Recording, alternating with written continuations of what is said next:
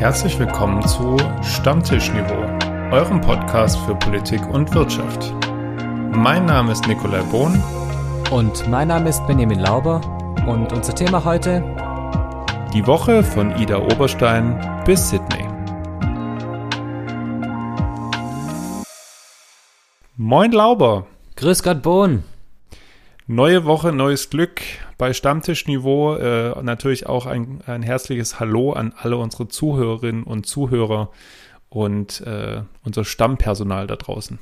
Richtig, und wir sind das Stammpersonal hier drin und wir haben ja letzte Woche gesagt, dass wir ein bisschen eine andere, ein anderes ähm, ja, Layout der Sendung, ein anderes Format der Sendung machen wollen und haben verschiedene Elemente vorgestellt. Eines der Elemente war ja, dass wir anfangen mit ein bisschen unnützem Wissen, weil wir eben nicht ganz so davon loskommen, richtig? Es, es ist schwer einfach. Es gibt so viel Blödsinn in der Welt. Ich bin ein großer Fan von Blödsinn. Und äh, bin gespannt. Dann äh, berichte mal, Benny, was ist denn unser unnützes Wissen dieser Woche? Also falls jemand letzte Woche nicht gehört hat, es ist ja so, dass ich ein Buch mit unnützem Wissen geschenkt bekommen habe von einer Stammtisch-Stammhörerin. Und äh, wir machen einfach quasi die Fakten des Buches von vorne bis hinten durch in jeder Folge 1. Es sind tausend, also wir haben, Nick, wir haben ein bisschen was vor uns. Wir haben noch ein bisschen was vor, ich freue mich drauf. Wir haben tausend Folgen vor uns, also beziehungsweise jetzt noch 998, aber äh, ist schon noch, schon noch ein bisschen was, ein paar Staffeln, würde ich sagen. Also, äh, Fakt Nummer zwei in dem Fall jetzt. Die kürzeste Autobahn der Welt war die A862. Sie verband Deutschland mit Frankreich und war gerade einmal 400 Meter lang. Hast, hast du auch dastehen, wo das war? Also muss ja irgendwie über den Rhein gewesen sein, oder? Ja, nicht ganz über den Rhein, aber zum Rhein. Also vom Autobahndreieck Neuenburg an der B, nein, an der A5, Entschuldigung, bis zur Rheinbrücke Ottmarsheim. Spannend. Und da ist dann die Grenze zu Frankreich. Aber was hat denn das jetzt mit äh, unserem Wissen der Woche zu tun? Oder unserem Rückblick der Woche? Ich würde sagen, die Stadt, in der wir beginnen, äh, nämlich Ida Oberstein, liegt doch irgendwie in der Nähe des Rheins, oder? Weiß es auch nicht, aber ich glaube. Aber in der Tat hat es da zumindest was mit dem Thema Auto zu tun. Äh, weil, weil zumindest im großen Kontext. Im, Im, großen Kontext tatsächlich, ja. Ähm, ja, ich fange mal mit dem ersten Thema an, was, ähm, Benny, wir haben gestern so kurz privat auch drüber gesprochen gehabt. Also mich hat das mitgenommen die Woche. Also ähm, in Ida Oberstein wurde ein Tankstellenmitarbeiter äh, getötet, nachdem er kurz zuvor einen, den oder den Tatverdächtigen äh, darauf hingewiesen hatte, dass er doch bitte der Maskenpflicht nachkommen soll in der Tankstelle. Ähm, also eine kleine städtische Tankstelle in Ida Oberstein. Äh, daraufhin kam der äh, Tatverdächtige wieder zurück mit geladener Waffe und hat da äh, leider kurzen Prozess gemacht. Ähm, was ich habe dich gestern schon gefragt, aber vielleicht kannst du mal einen kurzen Einblick geben. Was hat das bei dir ausgelöst, als du das gehört hattest? Schrecken, aber auch vor allem viel Wut, muss ich ganz ehrlich gestehen. Sowas ist für mich unbegreiflich äh, und vielleicht auch von unserer Seite, auch wenn sie es nicht hören, aber zumindest vielleicht äh, die, die Vibrations rübergehen. Dann natürlich herzliches Beileid an die Familie und die Angehörigen und äh, viel Kraft in so dunklen Tagen dann da. Ja, es ist für mich unbegreiflich, wie man wegen sowas jemand anders umbringen kann. Es ist für mich grundsätzlich unbegreiflich, wie man jemand umbringen kann. Aber wegen sowas und ich, vor allem, dass das jetzt auch noch gefeiert wird in rechten Foren, in, in, auch in Querdenkerforen, ja, und dann, ich weiß, da muss man immer vorsichtig sein, wen man alles in diesen Topf reinwirft. Ja, nicht jeder Maskenverweigerer ist automatisch ein Querdenker, nicht jeder Impfverweigerer ist automatisch ein Querdenker. Aber ähm, dass da so viel Hass ge geboren wird und, und brütet, dass Menschen deswegen umgebracht werden, weil sie einen darauf hinweisen, man möge die Maske anziehen, ist, wie gesagt, ist unbegreiflich.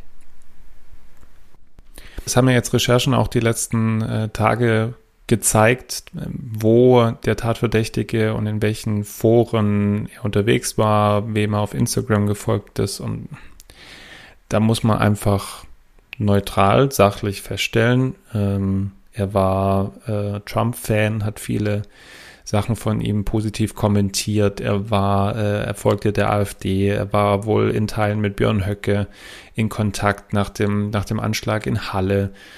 Ähm, und das sind so Kleinigkeiten und ein Puzzle, was sich da zusammenpuzzelt, ähm, wo man sagen muss, ja, das erklärt sich dann schon. Ob es da jetzt eine Kausalität oder Korrelation gibt, wage ich nicht zu beurteilen in diesem Kontext, aber ähm, das ist schon hart. Also ich, ihr merkt ja selber, ich, ich ringe um Worte immer noch, obwohl ich das jetzt schon ein paar Tage weiß.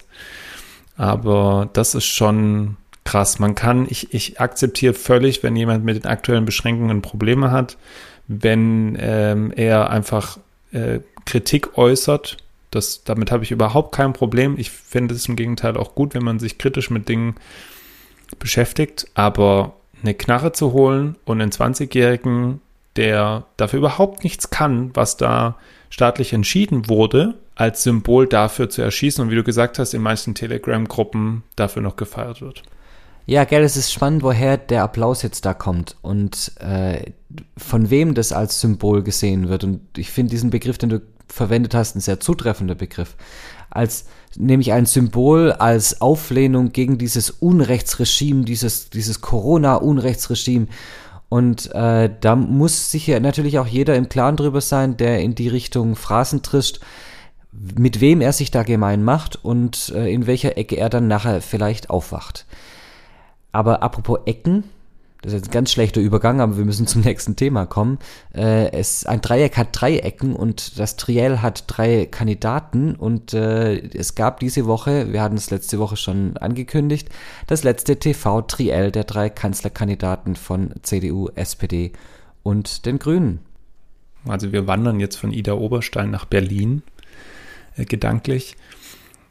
Was ja dann schon kritisch gesehen wurde, war ja, dass äh, die CDU dann am gleichen Tag einen Wahlwerbespot veröffentlicht hat, wo sich äh, Armin Laschet damit ähm, gebrüstet hat beziehungsweise vermarktet hat, damit, dass er ja allen zuhören möchte und unter anderem eben dann ein Videoausschnitt da ist von einer Kundgebung aus dem Wahlkampf, wo ein ähm, wohl bekannter Querdenker auf die Bühne gestürmt ist und er dann das Gespräch mit ihm gesucht hat, bevor er ihn dann nach und nach wohl doch dann von der Bühne mal hat äh, gehen lassen. Und das ist halt, ich, ich tue mich schwer mit dieser Grundsatzkritik an Laschet, was das angeht, aber ich finde es in mindestens mal unglücklich. Ja, ich glaube, das ist ähm, vorsichtig formuliert, würde ich sagen. Ja, äh, Laschet und Fettnäpfchen, das ist was, was den Wahlkampf so ein bisschen durchzieht. Sein Timing ist oft unglücklich, wie du sagtest. Wie empfandest du denn sein Timing im Triell? Oh, ja, ich bin einfach, Entschuldigung, ich bin immer noch total genervt. Ich, ich, ich mag dieses Format einfach nicht. ich bin und bleibe kein, ich, ich bin einfach kein Fan davon.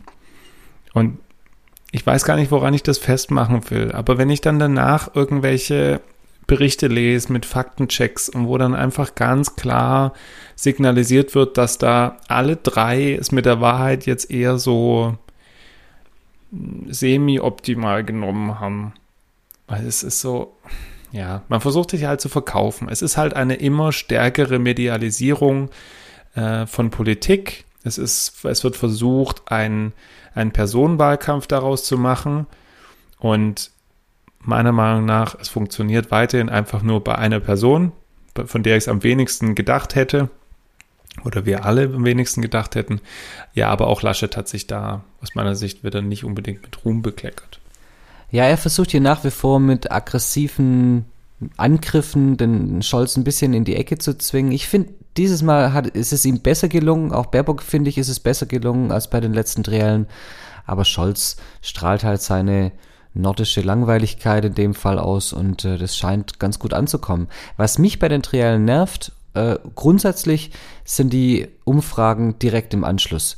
Ich finde, dass die definitiv viel beeinflussender sind als das, was in dem Triell passiert, weil natürlich grundsätzlich jeder eigentlich den, zu den Gewinnern gehören möchte. Das heißt, wenn da die Mehrheit die eine Partei vorne sieht, anscheinend, zumindest in der Umfrage, dann hat das einen verstärkenden äh, und, und, meinungsbildenden Charakter und äh, die Inhalte des Trials sind plötzlich zweitrangig. Und da halte ich auch so kurz vor der Wahl vor allem gar nichts davon. Ich bin sowieso der Meinung, Umfragen sollten, sollten spätestens zwei Wochen vor der Wahl einfach nicht mehr erlaubt sein. Und je weiter wir natürlich jetzt Richtung Wahl kommen, ich meine, diese, diese Folge wird veröffentlicht mit äh, Beginn und Öffnung der Wahllokale am Sonntag und äh, diejenigen von euch, die die Folge dann hören, wissen vielleicht schon mehr als wir. Geht wählen. Äh, Müssen wir schon einwerfen dazwischen? Ja, auf jeden Geht Fall. Wählen, Geht wenn ihr wählen. könnt, wenn ihr dürft. Informiert euch wie immer. Also ich meine, das ist ja ein Appell, den wir immer geben und wir versuchen ja unseren Teil dazu beizutragen, zur Information und kritischer äh, Auseinandersetzung mit Themen. Apropos kritische Auseinandersetzung mit Themen, äh, was kritisch eventuell wird, vielleicht auch nicht, müssen wir gleich sehen, ist, dass eine Immobilienfirma in China, von der ich ehrlich gesagt davor noch nie irgendwas gehört habe, äh, weil die Never. Wohl, oder? weil die wohl auch nur in China unter ähm, dort arbeitet. Evergrande heißt die, in ganz großer Bedrängnis ist, einen riesigen Schuldenberg aufgetürmt hat und wohl pleite geht. Die Nachrichtenlage diese Woche war so, dass gesagt wurde, äh, der Staat springt nicht ein, also das äh, Regime in China sagt, N -n, ihr geht dann mal den Bach runter. Und daraufhin die Börsen kurz mal äh, ja ein Salto hingelegt haben und äh, Panik am Markt war, weil Erinnerungen an die Pleite der Lehman Brothers aufkam. Nick, du bist hier unser Wirtschaftler erklär doch mal so in zwei, drei Sätzen, warum der, diese Parallele gezogen wurde und was die Gefahr an so einer Pleite ist von so einem einzelnen Unternehmen. Wir müssen mal 2008 anfangen, die große Weltwirtschaftskrise, die unter anderem daraus resultierte und begann, dass äh, eine andere Bank, nämlich Lehman Brothers in den USA pleite gegangen ist. Lehman ist unter anderem pleite gewesen, weil eben sie massiv Immobilienkredite vergeben hat. Und trotz vieler Warnungen am Ende auch die Leute weiterhin da Geld reingebuttert haben, aber dann war das Schuldenberg einfach zu hoch. Man sprach am Ende von 600 Milliarden US-Dollar. Jetzt ist es bei Evergrande ein bisschen ein anderer Fall. Zum einen ähm, hat Evergrande wirklich das allermeiste äh, an Aufträgen, Geld und etc. nur in China. Trotzdem kann das Auswirkungen haben. Und das können wir zum jetzigen Zeitpunkt ähm, der Aufnahme der Folge, ich denke, wir sehen nächste Woche mehr, noch gar nicht sagen, weil trotzdem hat Evergrande einen Schuldenberg von 300 Milliarden US-Dollar. Also wir sind so bei einer, bei einer halben Lehman Bank.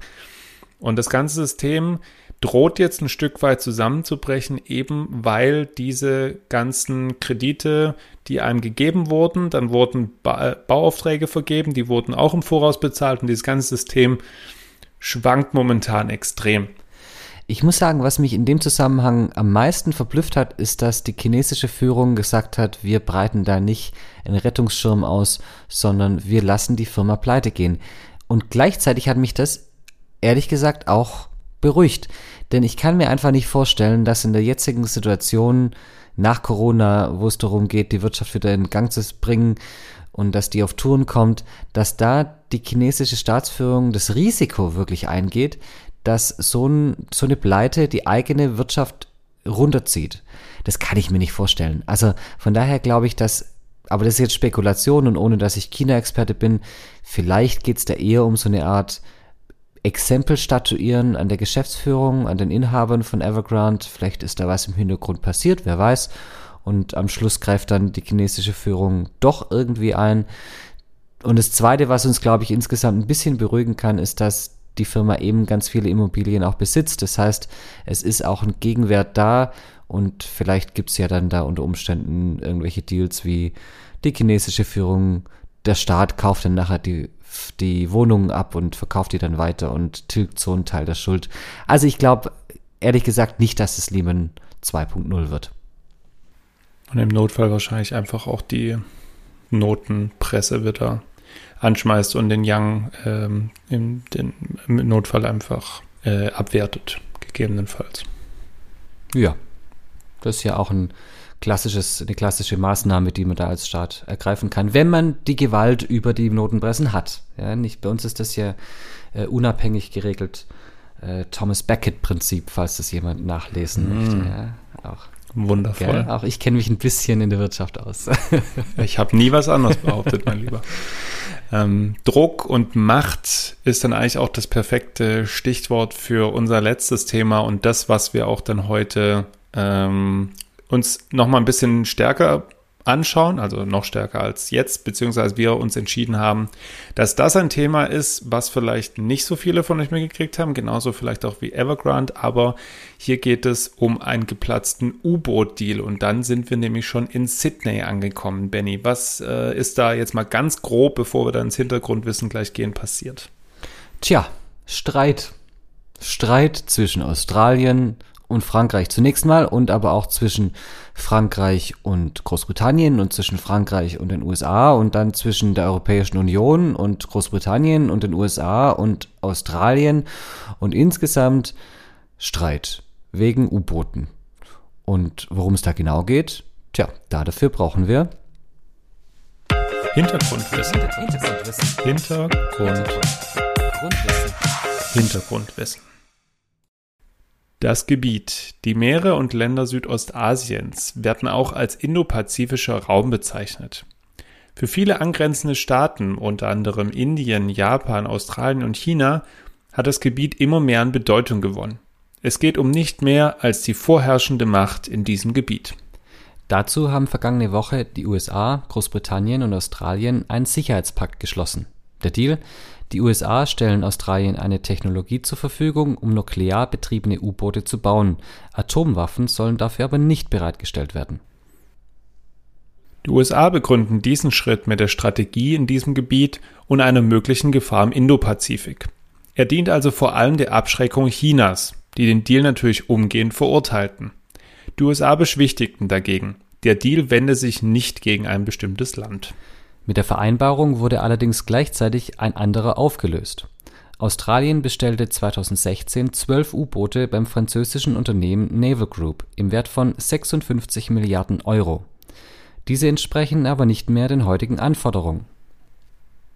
Die Franzosen reagierten prompt.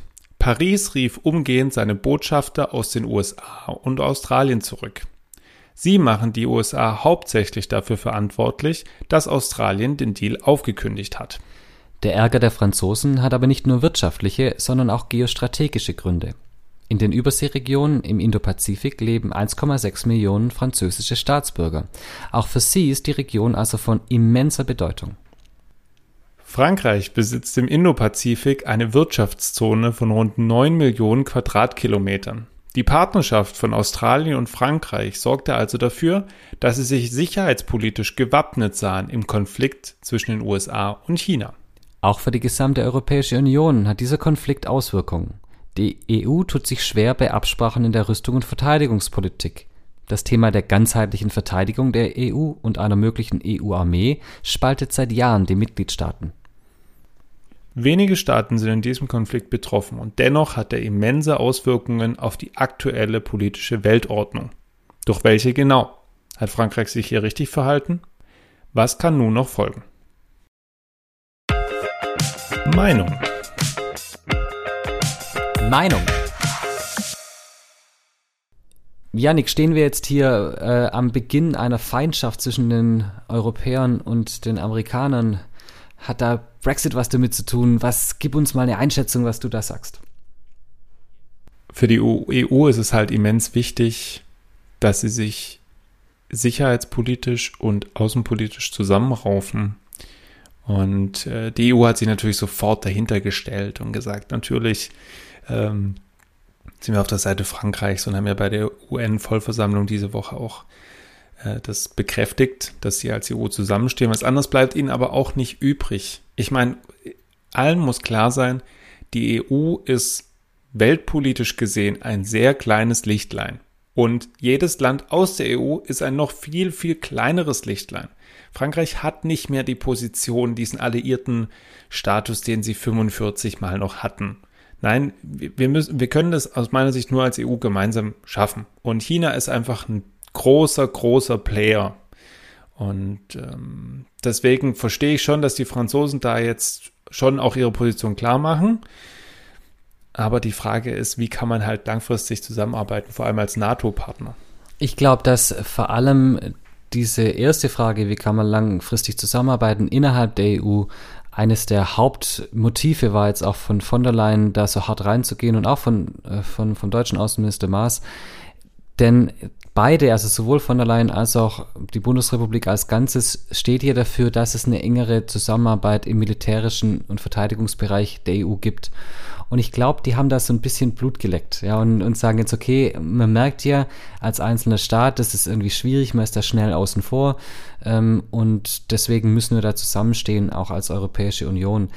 Ich glaube, das ist was ganz Spezielles, aber vielleicht lohnt sich auch noch mal darauf zu schauen, warum sich Australien von China so bedroht fühlt. Also warum jetzt nicht, es nicht reicht, äh, konventionell betriebene U-Boote zu haben, die eben Frankreich geliefert hätte, sondern atomar betriebene U-Boote, die jetzt aus den USA und aus Großbritannien kommen.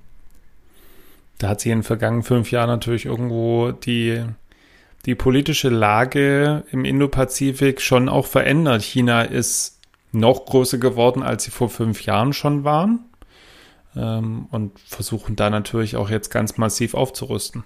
Zusätzlich kommt ja auch noch dieses Thema chinesische Vormachtstellung in diesem Bereich. Ja, also wir haben äh, in dem äh, Podcast, wo es um die neue Seidenstraße ging, also praktisch, oh Gott, das war der erste, kann das sein? Einer, der, der, der zweite, meine Der zweite.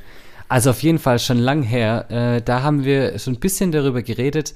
China hat aus der chinesischen Sicht heraus ein strategisches, geostrategisches Problem.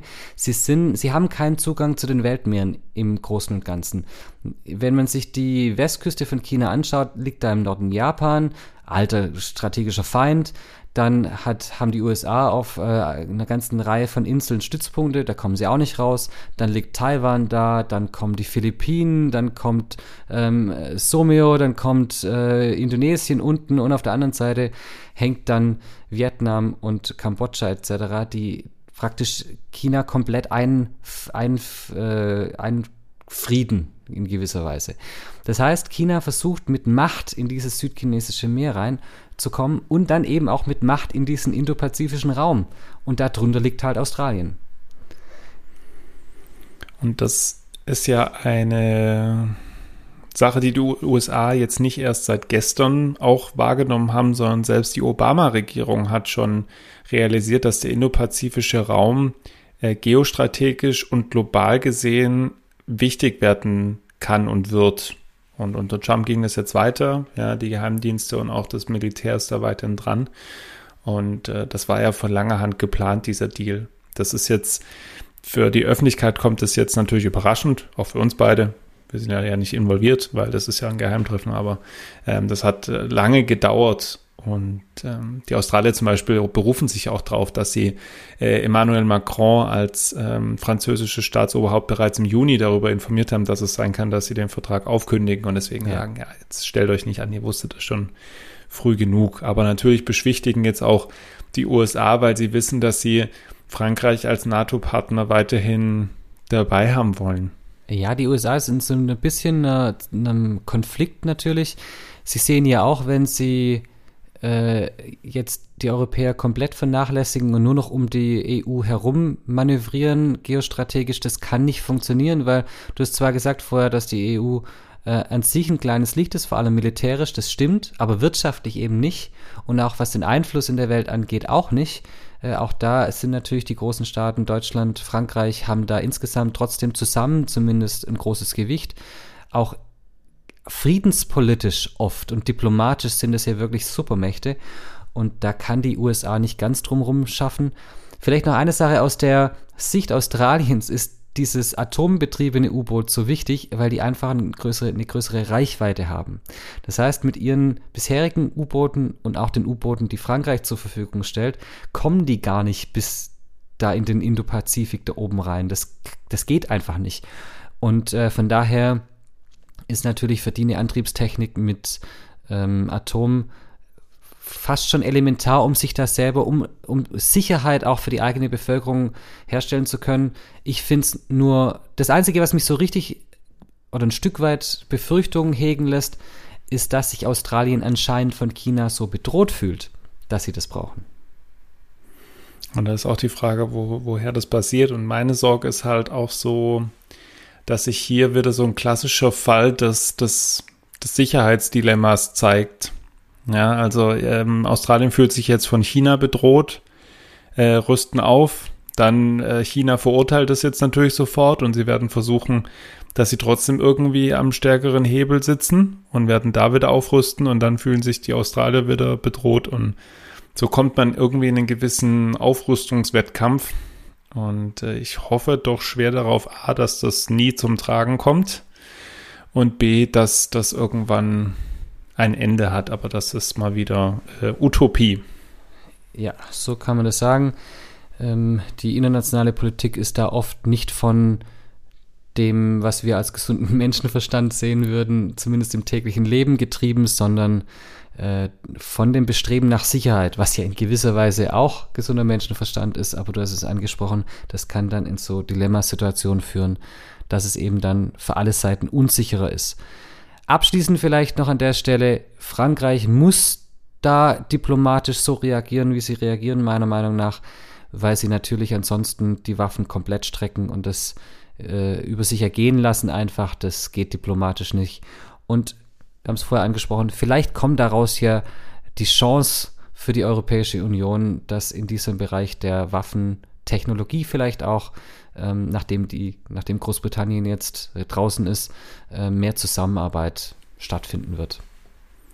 Das hoffe ich schwer. Also ich meine, ich bin überzeugter Europäer und bin eigentlich immer dafür, wenn es irgendwie geht, eine europäische Lösung anzustreben. Jetzt sind da auch einige dicke Köpfe dabei, brauchen wir gar nicht drum herum reden.